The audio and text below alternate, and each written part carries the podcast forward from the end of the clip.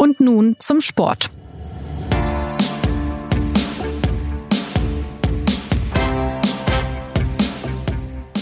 An diesem Wochenende steht im Football der Super Bowl an. Die New England Patriots spielen gegen die Los Angeles Rams in Atlanta. Los geht's um 0.30 Uhr deutscher Zeit in Atlanta. Und wir wollen uns heute der Frage widmen, worum es da genau geht. Es wird jetzt wahrscheinlich einige Menschen geben, die sich während der Sendung sagen, kenne ich schon, hier lerne ich nichts. Aber wir wollen ja auch die Leute erreichen, die jetzt nicht unbedingt jedes Wochenende zuschauen. Und damit herzlich willkommen zu einer neuen Folge von Und nun zum Sport, dem Sportpodcast der Süddeutschen Zeitung. Mein Name ist Christopher Geratz und ich spreche heute mit Jürgen Schmieder. Er ist US-Korrespondent der SZ in Los Angeles. Hallo Jürgen. Hallo, grüß dich. Die Los Angeles Rams spielen ja mit beim Super Bowl und sag doch mal Jürgen, du bist ja in Los Angeles vor Ort. Wie ist denn eigentlich die Stimmung jetzt in der Stadt? Naja, sehr gut. Also die Stimmung beim Finalteilnehmer ist, ist immer gut. Ähm, es ist aber schon erstaunlich, was sich in, in Los Angeles äh, die letzten Jahre getan hat. Also die sind ja umgezogen erst vor drei Jahren aus St. Louis und man hat sich so gedacht, okay, funktioniert das? Ähm, und was die Rams tatsächlich sehr, sehr gut gemacht haben, ist, die haben sich verkauft als der verlorene Sohn, der 20 Jahre in St. Louis gespielt hat und jetzt heimkehrt, äh, haben Leute, die in Originaltrikots von damals die Rams haben ja schon mal sehr viele Jahre in Los Angeles gespielt, haben denen Gratis-Trikots gegeben, haben denen Bier im Stadion ausgegeben. Also sie haben so eine Tradition wiederbelebt, was sie auch geschafft haben. Sie haben nicht nur erfolgreich gespielt, sondern spektakulär. Das musst du in Los Angeles tun. Also Lakers, die Begründer des Showtime Basketballs, ähm, und, und so sind die Rams so ein bisschen im Herzen der, der Angelenos angekommen. Und, und deswegen ist natürlich jetzt die Begeisterung vorm Super Bowl immens. Also man, man kann, man fährt an keiner Straße vorbei, wo nicht auf dem Balkon eine Rams-Fahne ist. Äh, Im Supermarkt gibt's Rams-Cookies. Also äh, der Verein ist omnipräsent jetzt in, in LA und völlig zu Recht natürlich. Wir wollen gleich noch ein bisschen intensiver über die einzelnen Mannschaften sprechen. Vielleicht eine ganz grundsätzliche Frage auch. Ich hatte es eben in der Anmoderation ja schon erwähnt, dass äh, Football auch in Deutschland immer populärer wird. Woran glaubst du, liegt das, Jürgen? weil, weil es ein faszinierender Sport ist, weil es für sehr viele Leute was bietet. Also es ist ein, einerseits so ein ganz archaisch brutaler Sport, also wo du den anderen aber ungespitzt in den Boden rammst.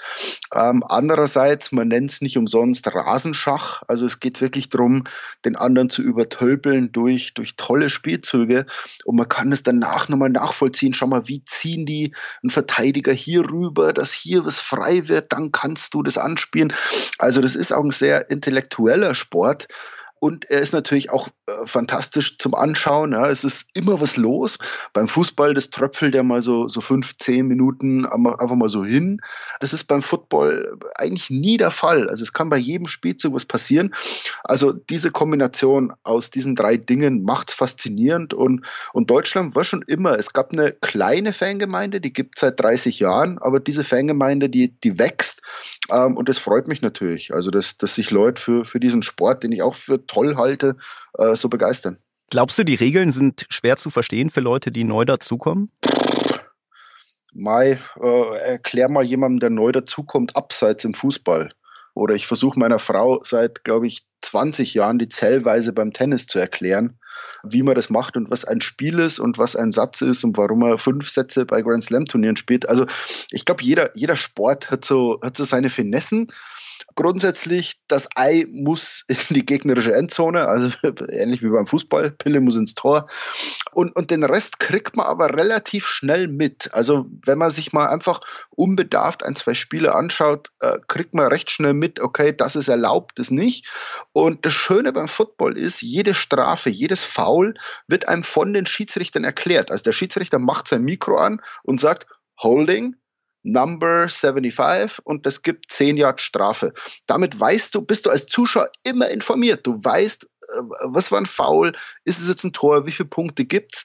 Deshalb kann man auch als Neuling, ist man sehr schnell drin. Wenn wir jetzt tatsächlich auf den äh, Sonntag beziehungsweise äh, auf die äh, in Deutschland Nacht von Sonntag auf Montag schauen, dann treten ja wie gesagt an die äh, Patriots gegen die Rams und ich glaube, die Patriots sind zumindest vielen Leuten hier in Deutschland ein Begriff. Tom Brady ist den Leuten ein Begriff. Stell doch mal ganz äh, grob diese Mannschaft vor. Wer sind die New England Patriots?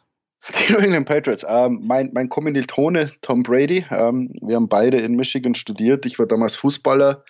Äh, er war Footballer. Deswegen gibt es da so eine, so eine Verbindung zwischen, zwischen Brady und, und mir. Deswegen mag ich den. Hab, habt ihr Kurse zusammen belegt? Nein, äh, wir sind, wir haben, er hat eine Straße weiter unten gewohnt. Damit sieht man sich nah. Also wenn man natürlich beide, beide waren Sportler, Deshalb hat man da Kontakt. Das ist so äh, Sport an amerikanischen Unis. Man wird da zu einer Familie. Deswegen ist Moritz Wagner, der jetzt bei den LA Lakers spielt, der wohnt 500 Meter Luftlinie von mir, der, der ist ein Freund von mir. Ähm, das, das macht man halt so an der Uni und, und deswegen gibt es so die Verbindung zwischen mir und Brady.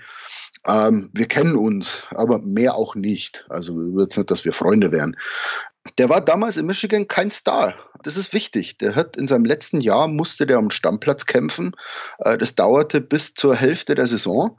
Dann bekam er den Stammplatz, wurde damals als 199. Spieler seines Jahrgangs, äh, als siebter Quarterback von den Patriots verpflichtet, war der Ersatzmann des Ersatzmanns des Ersatzmanns und ist aus dieser Rolle zum mittlerweile wahrscheinlich besten Quarterback der Geschichte geworden. Also diese Geschichte muss verfilmt werden. Es gibt Dokus. Also wer, wer noch nichts von Tom Brady gehört hat, dessen Geschichte ist, ist eine Wahnsinns-Sportlergeschichte. Viermal Super Bowl MVP mittlerweile. Äh, zum neunten Mal ist er dabei. Also der bricht einen Rekord nach dem anderen. Ist mittlerweile 41 Jahre alt. Der ist fitter als manch 20-Jähriger. Also der ist schon der, der absolute Star bei den Patriots. Wenn ich dich ganz kurz noch unterbrechen darf, also vielleicht als Hintergrund, ich glaube, man kann sagen, Quarterback ist die wichtigste Position in diesem Spiel, richtig? Ja, selbstverständlich. Über den läuft alles. Also der Quarterback ist der, der in der Offensive jeden Ball berührt und dann verteilt. Also äh, schlimmer noch als ein Zehner im Fußball. Das ist der, der alles tut, der alles dirigiert, der die Spielzüge ansagt. Also das ist der wichtigste Mann ähm, in der Offensive. Und, und Brady ist halt dieser Quarterback der Patriots und hat da so einen kongenialen Partner in seinem Trainer, Bill Belichick, ähm, wahrscheinlich der am schlechtesten gelaunte Mensch in der Geschichte der Menschheit. Also der, der lacht tatsächlich nur, wenn die Patriots einen Super Bowl gewonnen haben. Ähm, aber der hat den geformt. Also die zwei haben da so eine, so eine Symbiose. Tom Brady macht, was Belichick sagt. Belichick, die vertrauen sich einander. Also das kann man dann am Sonntag, äh, wenn man das Spiel anschaut, auch sehen, wie die zwei miteinander umgehen, wie die reden. Diese beiden verkörpern die Patriots. Die, die Patriots haben natürlich auch wahnsinnig gute Passfänger. Rob Gronkowski, das ist so mehr mehr Maschine als Mensch, also so ein zwei Meter Baumstamm, der aber trotzdem beweglich ist. Sie haben Julian Edelman. Also auf diese Leute sollten die Zuschauer, wenn sie am Sonntag äh, äh zuschauen, ganz besonders achten bei den Patriots. Die Defensive der Patriots dagegen ist, nennen wir sie mittelmäßig. Ähm, und ich glaube, damit ist man noch nett zu ihnen. Äh, Tom Brady kann ja zum sechsten Mal den Super Bowl gewinnen jetzt. Kannst du noch ein bisschen ins Detail gehen, was diese offensive Stärke äh, der, der Patriots ausmacht dann genau? Die Unvorhersehbarkeit, weil, weil dieser Tom Brady, der spielt jetzt seit ja, 19 Jahren in dieser Liga, ähm, der hat alles gesehen. Es gibt eine Geschichte von äh, Tom Brady als junger Spieler, als es unentschieden stand.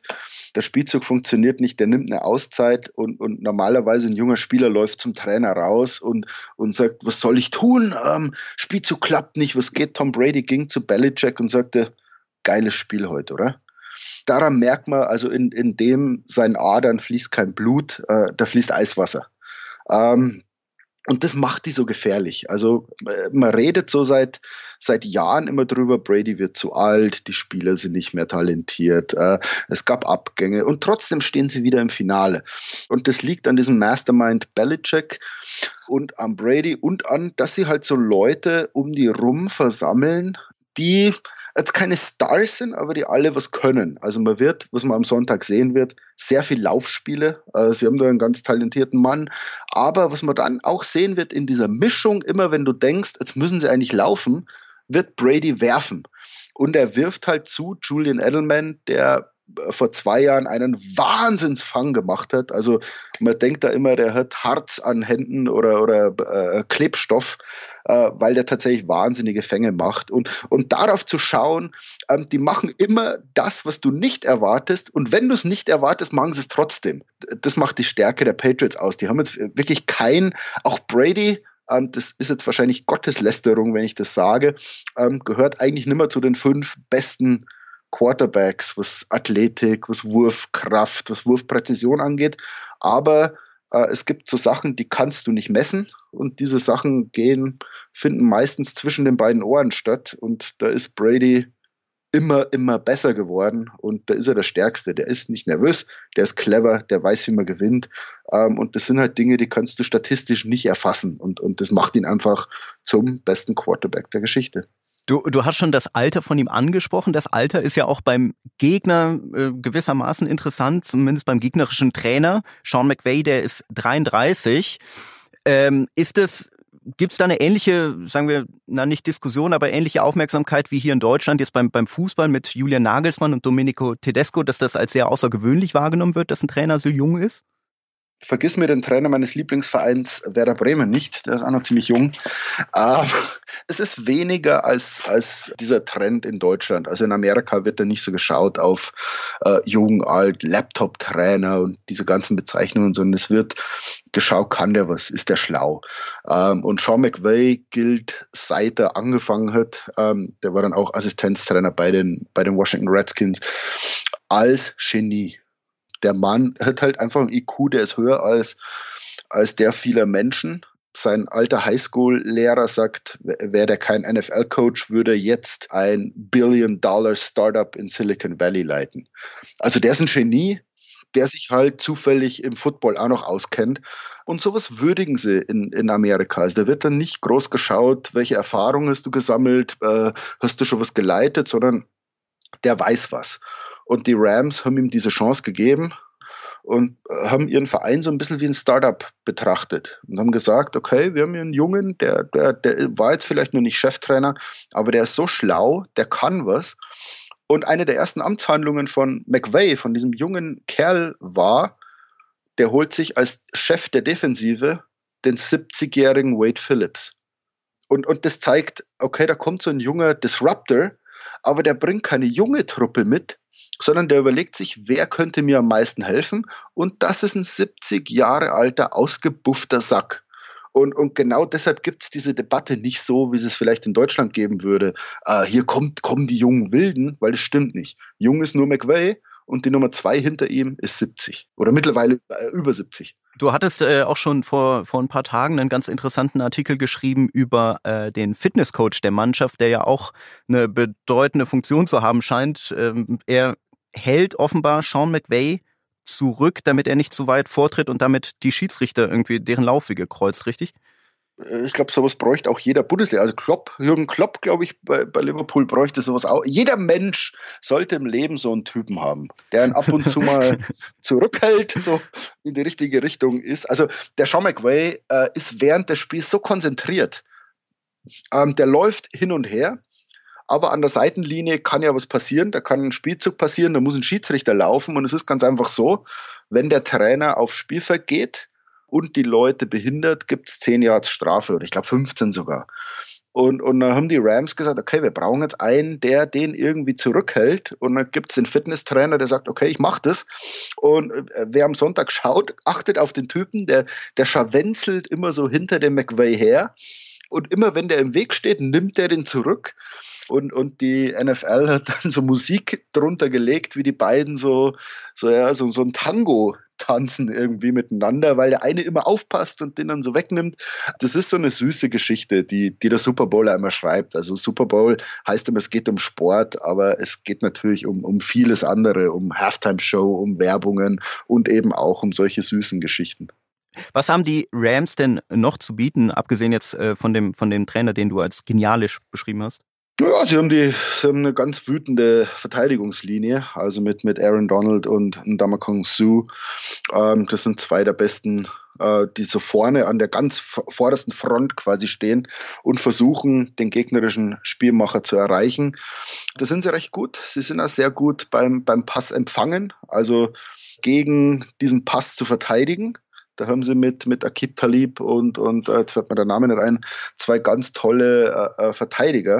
Was sie nicht können, ist Laufspiel und, und kurze Pässe. Also deshalb vermutet man jetzt, dass die, dass die Patriots sehr viel über Laufspiel und diese kurzen Pässe auf Gronkowski arbeiten werden. Wie gesagt, also die, die Rams-Defensive ist mittelprächtig bis überdurchschnittlich, aber, aber kein Prachtstück. Aber sie ist gut genug, um die wahrscheinlich spektakulärste Offensive äh, äh der Liga eine Chance zu geben, weil die Rams sind Spektakel. Das ist Showtime Football, mutig, McVay. Man hat ja immer vier Versuche, die zehn Yards zu schaffen. Wenn du es nach drei nicht schaffst, kannst du den Ball nach vorne prügeln. Die Rams probieren es. Mutige Entscheidungen, probieren es trotzdem. Haben mit Jared Goff der ist erst 24, der Spielmacher der, der Rams, also der Gegenpart von, von Brady. Der war damals, als Brady seinen ersten Titel gewonnen hat, äh, war Jared Goff noch nicht mal in der Grundschule. Also so ist die, die Distanz. Sie haben zwei wahnsinnige Laufspieler mit Todd Gurley und CJ Anderson, den sie erst im, im Dezember bekommen haben sind aber auch deswegen variabel, weil sie mit Brandon Cooks zum Beispiel einen wahnsinnigen Passfänger haben. Das sind Leckerbissen. Also da kann bei jedem Spielzug äh, können die Rams was machen. Das ist ein, ein Feuerwerk der Offensive. Das wird für die Patriots, ich habe ja vorhin gesagt, deren, deren Defensive ist höchstens durchschnittlich. Das ist die große Frage. Wie werden die Patriots dieses Feuerwerk der Rams zumindest ein bisschen zu stoppen versuchen? Wenn wir jetzt noch mal ganz kurz ein bisschen zurückschauen, ähm, die Rams beziehungsweise auch die Patriots, aber die Rams in diesem Fall haben sich ja qualifiziert übers äh, Championship-Spiel, in Deutschland gern das, das Halbfinale genannt, wofür man dann böse Lesermails bekommt. ähm, in diesem Spiel gab es ganz oder relativ weit am Ende eine Schiedsrichterentscheidung, die äh, wahrscheinlich spielentscheidend war. Wird noch immer über diese Schiedsrichterentscheidung diskutiert?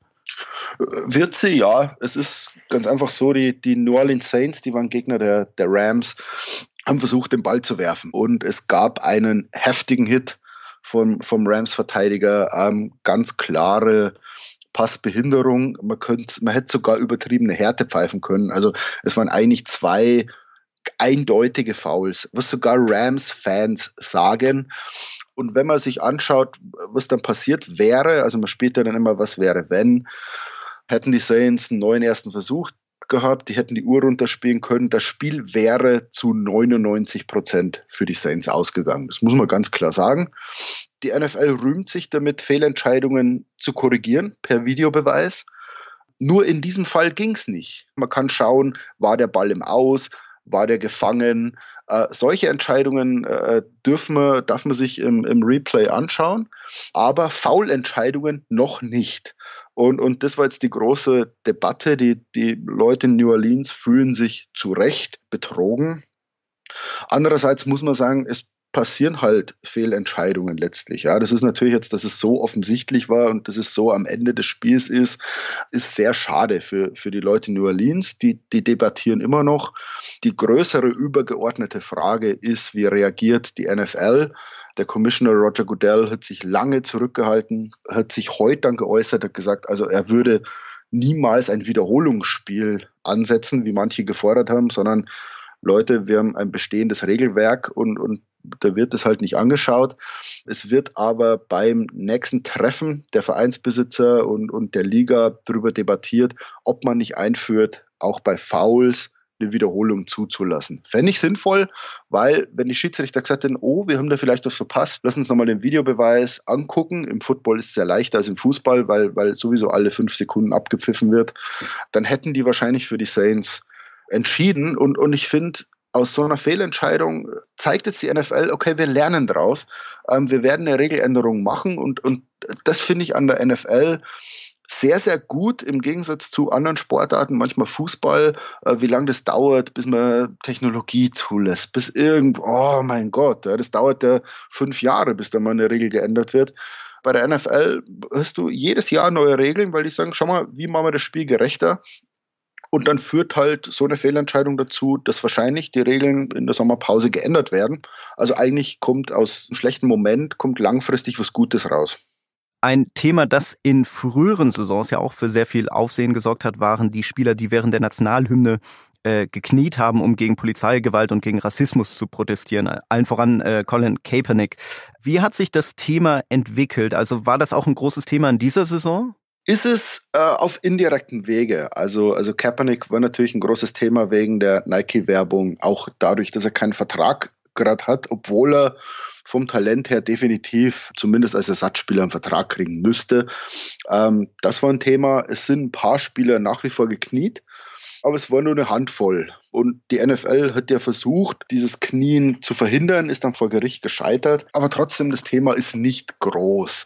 Gladys Knight singt jetzt die Nationalhymne, eine Afroamerikanerin aus äh, Atlanta. Da hat die NFL natürlich einen geschickten Schachzug gemacht, äh, sie singen zu lassen. Aber es wirkt sich aus auf die Halbzeitshow. Da haben nämlich wirklich namhafte Künstler wie Jay-Z, Rihanna, die haben abgesagt, weil sie gesagt haben, solange die NFL so lasch mit diesem Thema umgeht, solange die versucht, diese Proteste zu verhindern, werden wir nicht auftreten in der Halbzeitpause. Wer es nicht weiß, in der Halbzeitpause ist Prince aufgetreten, The Who, Michael Jackson, die Rolling Stones, das waren bombastische Shows. Also es gibt Leute, die schalten tatsächlich erst zur Halbzeit ein, weil sie diese Show sehen wollen. Jetzt sagen diese Künstler ab, auch in Atlanta zurzeit die Hip-Hop-Metropole, also da kommen äh, die ganzen Childish Gambino und Outkast und keine Ahnung, ähm, kommen daher. Auch die haben abgesagt. So, und jetzt, äh, es ist eigentlich auch Tradition, zur Halbzeit so ein, so ein Local Star zu machen. Also in Detroit dann irgendwie würde man Kid Rock vielleicht auf die Bühne holen oder Motown-Künstler. Und jetzt spielt in Atlanta so eine Pop-Rock-Band, Maroon 5. Gegen die kann man eigentlich nichts sagen. Ja, als beliebt, keine Skandale, passt schon. Das führt aber jetzt dazu, dass die Leute aus beiden politischen Lagern es relativ blöd finden, dass Maroon 5 da spielt. Also wer, wer allen gefallen will, wie die NFL, gefällt am Ende gar keinem mehr. Und, und so hat dieser, dieser Kaepernick-Protest doch Auswirkungen auf diesen Super Bowl. Und Donald Trump wird vorm Spiel interviewt werden. Es hat auch Tradition, dass der Präsident vorm, vorm Super Bowl ähm, kurzes Interview gibt. Mai, 120 Millionen Zuschauer sind jetzt doch eine Hausnummer. Und Mai, wer die politischen Debatten der letzten zwei, drei Wochen verfolgt hat, ähm, der kann sich ausrechnen, was Trump den Amerikanern da sagen wird. Ähm, Nichts Gutes wahrscheinlich.